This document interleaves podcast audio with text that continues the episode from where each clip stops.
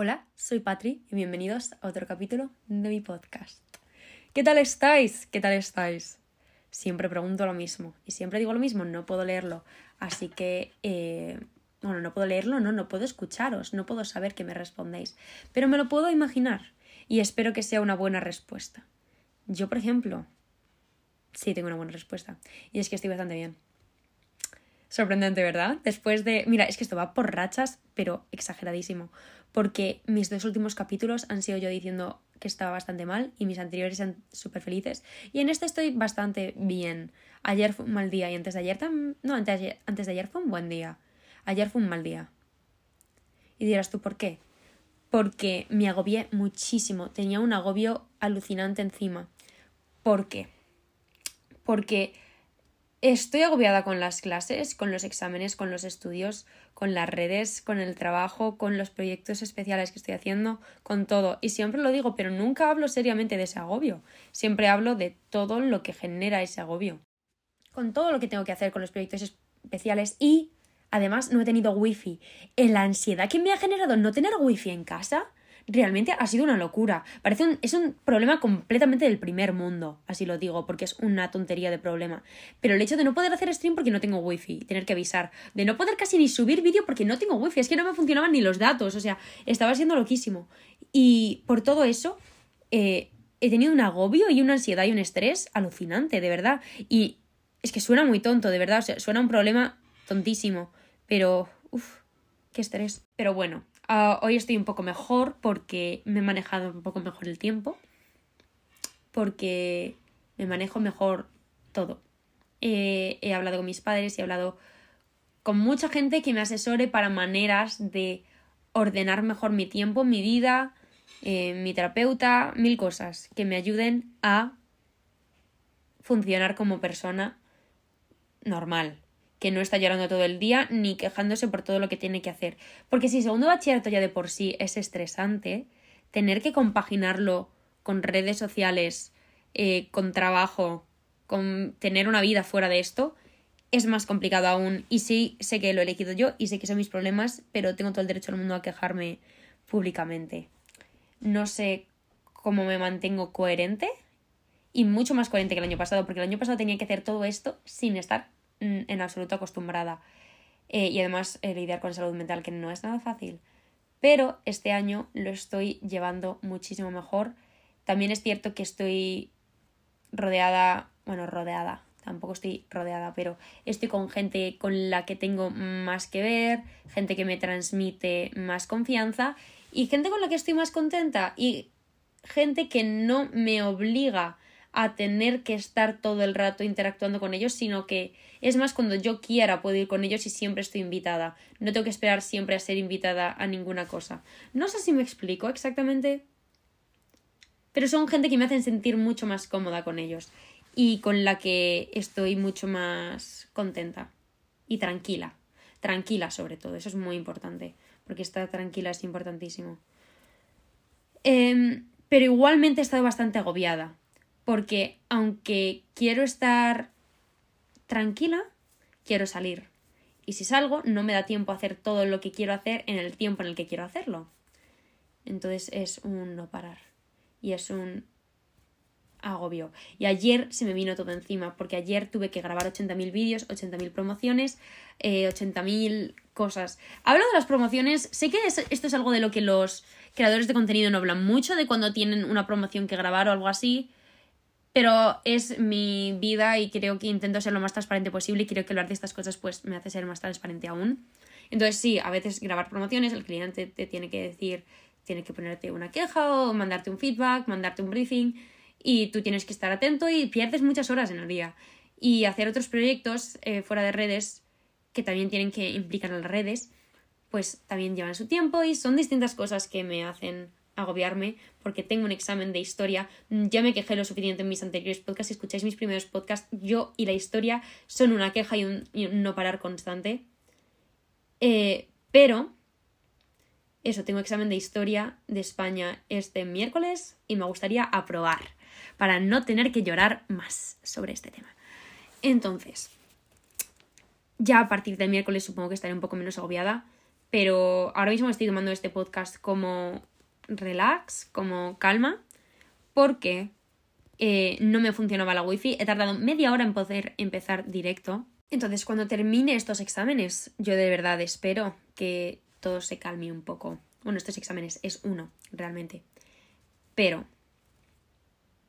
Sí.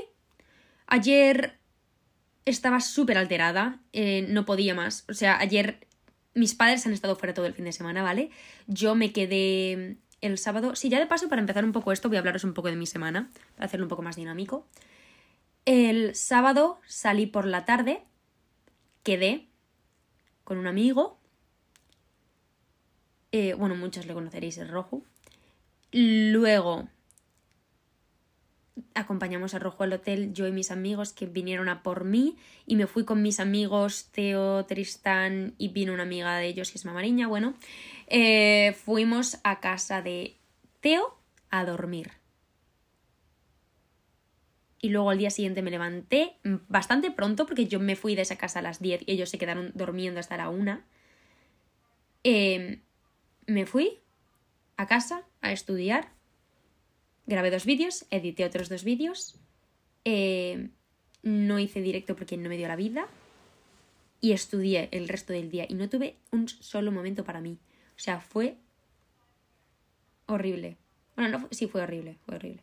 Y además, eh, después de llevar acumulado el viernes haber dormido cuatro horas y el, y el sábado haber dormido cinco, honestamente. No sé cómo sigo viva. Pero sigo viva, que es lo más importante, ¿no? Con ganas podría decirse que sí. Pero bueno, ¿qué es el agobio exactamente? Yo lo distingo como ese momento, es, como una mezcla entre ansiedad, estrés, no poder más, o sea, y como un bloqueo. No sé exactamente cuál puede ser su definición. Quiero buscar, ya de paso, ya que tengo el ordenador aquí, quiero buscar cuál es su definición formal, cuál es la definición que daría, por ejemplo, eh, Google. Y Google dice, es la sensación de ansiedad o inquietud intensa provocada por una situación de dificultad que cuesta mucho de superar, básicamente como lo he definido. Luego también dice, es una preocupación, problema o dificultad especialmente el que provoca que una persona tenga esta sensación de ansiedad. Es básicamente la definición que le he dado yo. Es ansiedad, agobio, estrés, mm, no poder más, el bloqueo y esa sensación de de no, no funcionar. Sí, es prácticamente un no funcionar. Yo lo defino como. Yo lo, yo lo identifico cuando no puedo funcionar. Cuando estoy tan agobiada que no puedo hacer nada. ¿Y qué hago exactamente para no sentirlo? Y hablo, en este caso, hablo principalmente para trabajo y estudios. Ahora pasaré a hablar de lo que es eh, el agobio en situaciones sociales, porque es distinto. Pero en situaciones de, de estudio, ese momento de bloqueo genera más agobio aún porque, claro, no puedes funcionar teniendo que hacer tantas cosas. ¿Y qué hago yo en una sensación de... Bueno, en una sensación no, en una situación de agobio para volver a funcionar, parar. Necesitas parar, necesitas respirar, necesitas echarte a un lado, necesitas tomarte un momento. Necesitas... A mí me, sirve muchísimo porque soy fan de darme baños, me encanta darme baños con agua súper caliente, me apasiona, ¿vale? Y, y a mí eso me relaja una barbaridad. Escribir. Escribir de manera para desahogarte. Sí, escribir con esa intención, con la intención de desahogo, con la intención de, de, pararte un momento, pensar y poner la mente en blanco. Eh, algo que ha puesto ahora mismo en los iPhones, si tenéis iPhone, es si actualizáis al iOS 15, hay una, hay una nueva función, buscar en Google cómo funciona, porque no sabría exactamente en modo podcast cómo explicároslo, que es para poner eh, sonidos de ambiente cuando lleves cascos puestos. Y puedes poner, por ejemplo, lluvia, eh, sonido blanco, el océano, como agua de un río, eh, sonido como oscuro. Puedes poner muchísimos sonidos de fondo de música y de, de, fondo simplemente para cuando estés con tus podcasts. Digo, con tus podcasts. Sí, de podcast también puedes poner el sonido, pero cuando estés simplemente con tus cascos. Ese sonido, ese, ese, esa nueva función que ha añadido iPhone es súper útil, pero no os imagináis cuánto. O sea, me ha salvado, de verdad. En momentos de, de tensión y momentos de estrés, lo que ha relajado eso es loquísimo. Por ejemplo, ha habido momentos en los que incluso, y no se lo recomiendo a nadie, pero quiero ser sincera, en los que incluso me he tenido que meter un casco por detrás de la sudadera y, y ponerme eso un momento en clase de, de, estar súper ansiosa y pensando en tengo que hacer esto, tengo que hacer esto y estoy en clase y no puedo y no sé qué hacer. Eh, porque a veces me, me bloqueo frente a todo lo que tengo que hacer. Y cuando tengo muchas cosas que hacer, porque no siempre tengo tantas cosas que hacer, no soy una máquina de trabajar, aunque mínimamente, pero bueno, por lo menos lo disfruto, ¿eh? No, no estoy diciendo que, que esté estresada todo el rato, estoy hablando de esta etapa que estoy viviendo ahora mismo.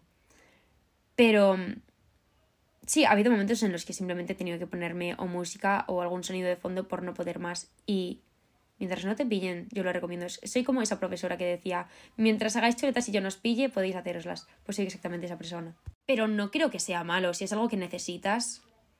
O sea, yo realmente quiero apoyaros y quiero daros los consejos que a mí me sirven para estar bien. Y si honestamente yo creo que esto a mí me sirve para estar bien, pues os lo voy a aconsejar pero igualmente eh, desahogarte con alguien también es muy útil. Y algo que comprendo y que por lo que os puedo entender si sucede es que cuando estoy muy agobiada soy súper agresiva y súper molesta. O sea, soy una persona súper desagradable, honestamente, cuando estoy muy. Cuando estoy muy estresada. Es que no, no consigo funcionar con coherencia. Soy lo peor de lo peor. Sinceramente, no nos vamos a engañar. Y bueno, es un poco lo que toca, me atrevería a decir. Pero mis padres han aprendido a acostumbrarse de vez en cuando, a veces no me soportan mm, nada. Y siempre me dicen, aprende a controlarlo y, o intenta controlarlo. Y es mi intención, ¿no? Pero lo conseguiré. Juro que conseguiré controlarlo de una vez, cada vez lo consigo más. Y realmente yo si estoy con alguien, que sé que siempre me trata de manera muy respetuosa y de repente un día está muy agresivo y me está contando que lo está pasando bastante mal y que ha estado haciendo muchísimas cosas o que está muy agobiado, jamás le trataría mal porque sé lo que es, pero comprendo perfectamente que alguien que no sabe por qué de repente estás reaccionando de esa manera, sea por agobio, sea por la razón que sea, comprendo completamente que esa persona se sorprenda y no y, pase de ti porque no es su trabajo tener que, que encargarse de ti. No es el trabajo de nadie encargarse de ti, ni, ni es tu trabajo encargarte de nadie. Pero a mí personalmente es algo que me gusta y es algo que disfruto. Y si, si puedo hacer algo para ayudar a la, otra persona y simplemente sentarme y escuchar, lo haré. Y es lo que le recomiendo a todo el mundo hacer en situaciones en las que esté con alguien que realmente se encuentre así y que esté casi en un, casi en un estado de pánico por el agobio o por el estrés o por lo que esté sintiendo. No hay una manera exacta, yo creo, de diferenciar todas las todas las sensaciones todos los sentimientos. Yo creo que lo que igual yo percibo como agobio, otra persona lo puede llegar a percibir como ansiedad, como estrés, viceversa. Lo que yo percibo como estrés, otra persona lo, otra persona lo percibe como agobio. Porque cada persona puede llegar a sentirlo en situaciones completamente distintas. Hay gente que, por ejemplo, en un funeral es incapaz de sentir tristeza. Y hay gente que está tan que, tan triste que le consume. Yo creo que depende muchísimo de la persona y depende muchísimo de la situación y de cómo lo vivamos. Pero es lo mismo. Cuando alguien es como cuando alguien dice, no creo que todos veamos los colores igual. Como que, por ejemplo, igual lo que para mí es naranja para otra persona es azul y lo que para mí es azul para otra persona es rojo. No creo en esa teoría, honestamente, creo que ha habido los suficientes estudios como para saber que eso es falso. Pero puede ser lo mismo frente a los sentimientos. No creo que tan exagerado como para no saber diferenciar en ciertas personas la felicidad de la tristeza, pero sí sensaciones que están como el mismo rango de, de angustia. Igual lo que yo diferencio, lo que yo identifico como angustia, otra persona lo identifica como ansiedad. Es que es muy difícil saber exactamente qué es cada cosa.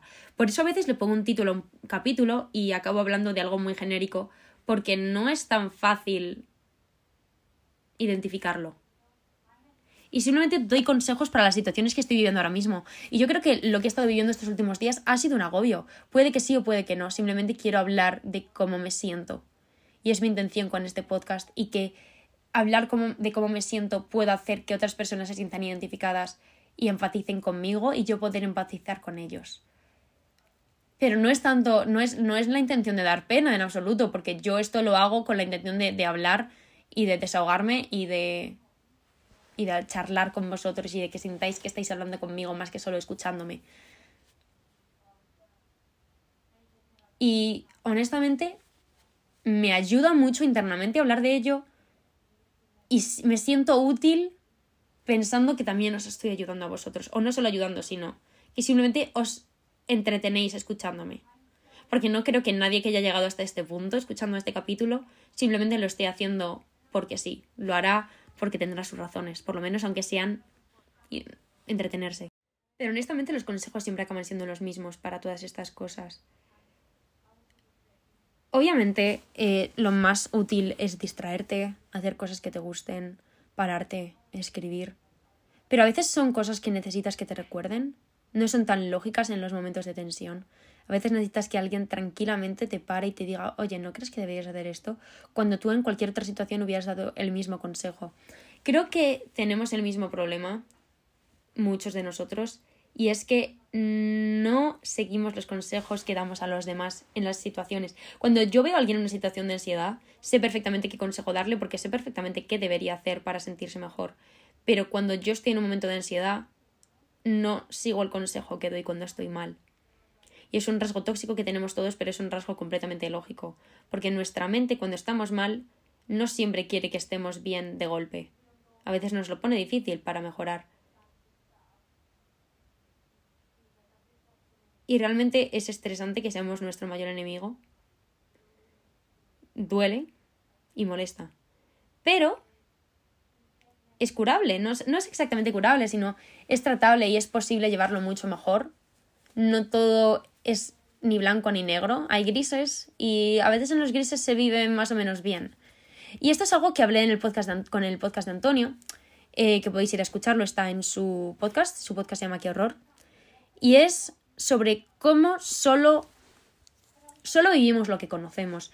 Y cuando, por ejemplo, estoy en una situación de agobio y no sé qué hacer y simplemente, por ejemplo, me pongo a llorar y, o me estreso, es normal que haga eso porque es lo que conozco y no sé hacer otra cosa. Y hasta que no pruebe a hacer otra cosa y me acostumbre a hacerlo, no me va a parecer normal. O lo mismo con la gente que es, es extremadamente feliz y en situaciones en las que debería estar muy estresado, no lo está porque nunca lo han estado y no saben estarlo. No es, sí, no, no saben estarlo porque no están acostumbrados a ello y no es algo con lo que tengan relación y a lo que estén acostumbrados y viven extremadamente felices sin agobio porque no saben lo que es. Y es algo a lo que realmente envidio y es algo que vive muchísima más gente de la que somos conscientes. Porque es así. O sea, yo conozco ciertas personas que por lo menos me dicen que son felices constantemente. Y sé que muchísimas de esas gentes, bueno, muchísimas de esas personas, no de, esa de esas gentes, de esa gente, miente y en el fondo estarán muy vacíos, pero sí que hay mucha gente que de verdad lo siente así y viven así, viven con esa felicidad constante, la cual no sé de dónde sale ni cómo lo consiguen, pero es admirable. Y muchísima gente le da rabia porque dicen, joder, ¿cómo no puede estar triste nunca? A veces es, es necesario y seguramente esas personas también sientan tristeza para desahogarse. Pero hay gente a la que le da rabia porque es como, joder, tío, llora un poco, deja de ser tan feliz cuando la meta en la vida de cualquier persona que está mal es ser feliz, nadie quiere estar mal constantemente. Creo yo, me atrevería a admitir, a declarar, básicamente. Pero bueno, ¿qué hice ayer para mejorar frente a mi agobio?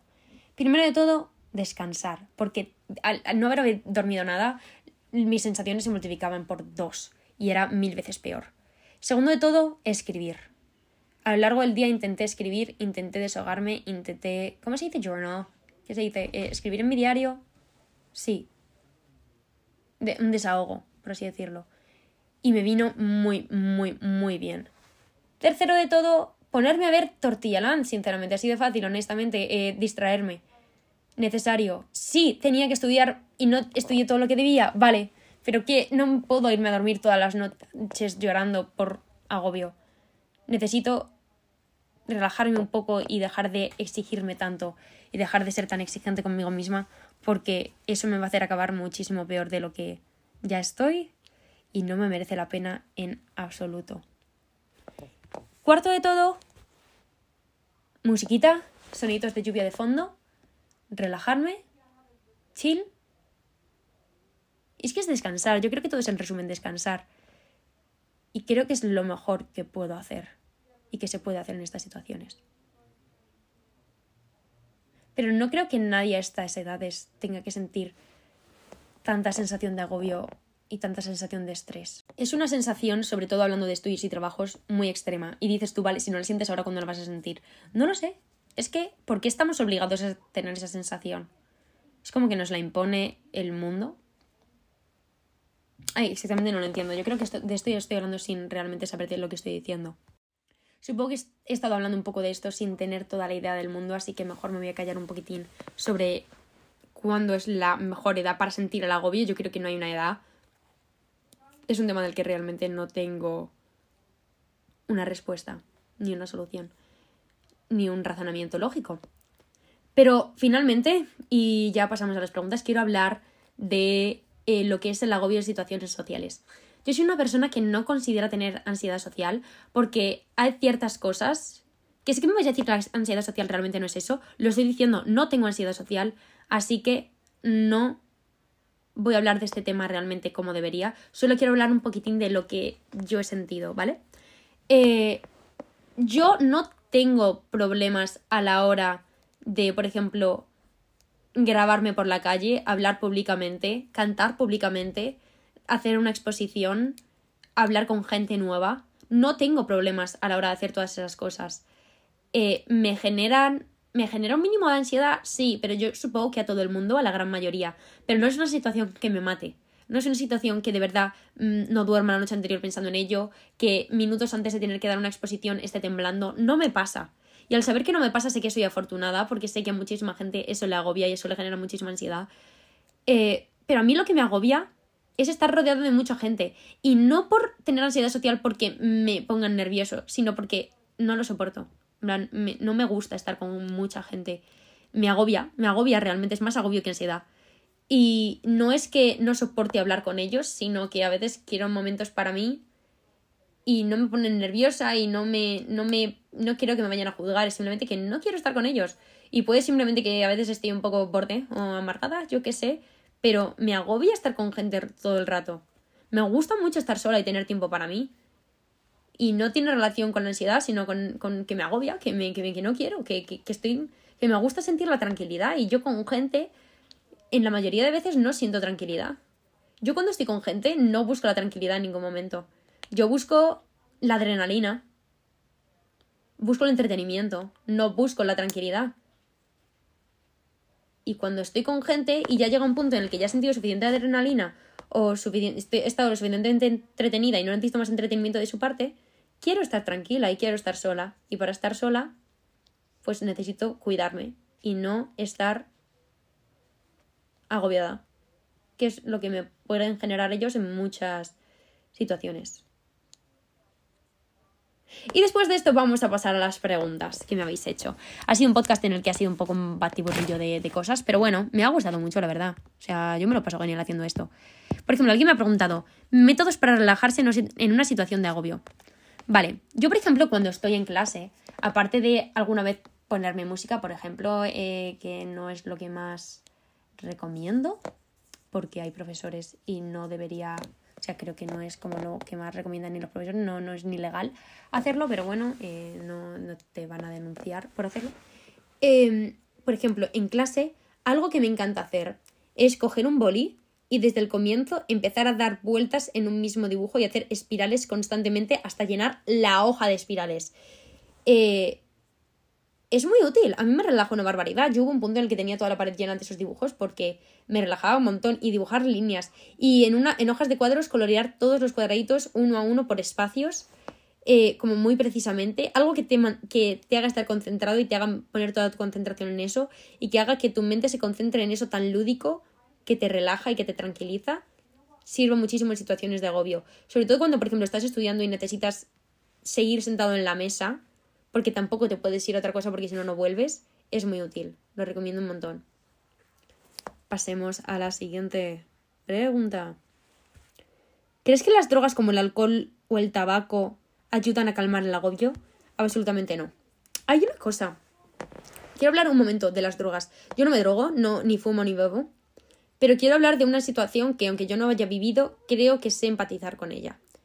La situación de que empiezas a fumar, por ejemplo, porque estás muy agobiado y crees que eso te va a tranquilizar, y llega un punto en el que estás adicto y cuando no puedes fumar te entra muchísimo agobio y muchísima ansiedad. Entonces el efecto es completamente contrario. Es falso. Es completamente falso. Fumas para relajarte, pero cuando no puedes fumar estás agobiado. Entonces al final es algo que no te aporta absolutamente nada. Y, aparte de eso, cuando quieres dejar de fumar, la ansiedad que tienes que sentir para tener esa fuerza de voluntad y conseguirlo tiene que ser durísimo y tiene que ser dificilísimo y es una situación por la que espero no tener que pasar nunca porque no me veo ni capacitada de poder vivir eso, honestamente. O sea, suena tan sufrible, aunque lo he vivido en otras situaciones porque he tenido otras adicciones, ¿vale? Es, es exacto, es un efecto placebo. Alguien me lo ha dicho ahora mismo en el chat. Pero yo considero realmente que todas las adicciones te generan más ansiedad. Y una vez que tienes una adicción, es muy fácil que te vuelvas adicto a otra cosa en un futuro. O sea, por ejemplo, una persona que tiene un TCA es mucho más propensa a volverse adicto a, por ejemplo, el tabaco o el alcohol. Porque ya has tenido una adicción y ya eres de personalidad, de personalidad adictiva. Y una vez lo eres una vez, es muy difícil dejarlo. Para el resto de tu vida vas a tener esa personalidad porque ya lo has. ya lo has asentado en tus conocimientos. Es muy duro, pero es así. Siguiente pregunta. ¿Cuándo has tenido la situación más agobiante que recuerdes? Yo creo que una de las situaciones más agobiantes que he tenido en mi vida ha sido este verano. Este verano tuve una recaída fuerte en... una recaída fuerte de mala salud mental y me sentí un agobio flipante el día que tenía que volver a terapia. Me pareció, me pareció, o sea, ese día yo recuerdo llorar como una loca antes de ir al salir.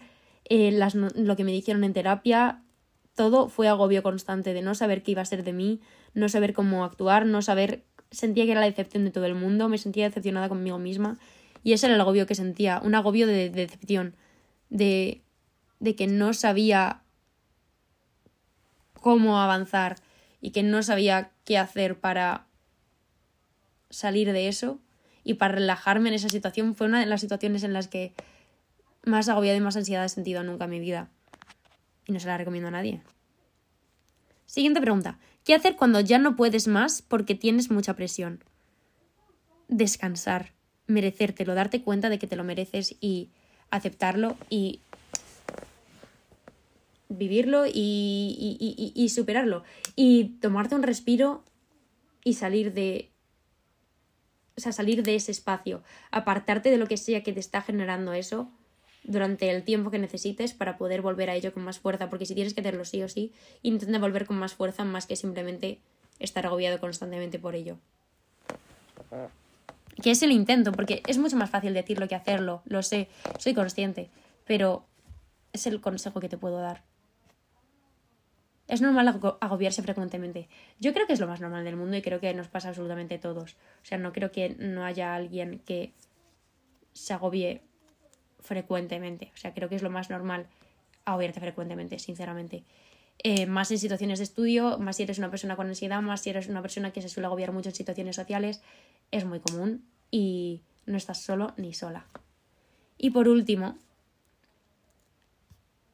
y se me agobia estar con gente, pues es encontrar esa gente que no te haga estar agobiado, esa gente que te haga sentir seguro o segura, o hablarlo con la gente con la que estás agobiado, porque no será culpa suya, será que eres así y que es tu situación, y hablar con un especialista porque puede ser ansiedad social, quién sabe. Pero bueno, este es un tema que como yo no vivo tanto, ya lo he dicho, no puedo hablar tan sabiamente de él. Pero bueno, hasta aquí el capítulo de hoy. Espero que os haya gustado muchísimo. Eh, yo lo he disfrutado un montón. Os recuerdo que estoy haciendo todos los capítulos en directo en Twitch. Ahora mismo, de hecho, estoy en directo. Y nada, nos vemos el miércoles que viene. Muchísimas gracias y un besazo.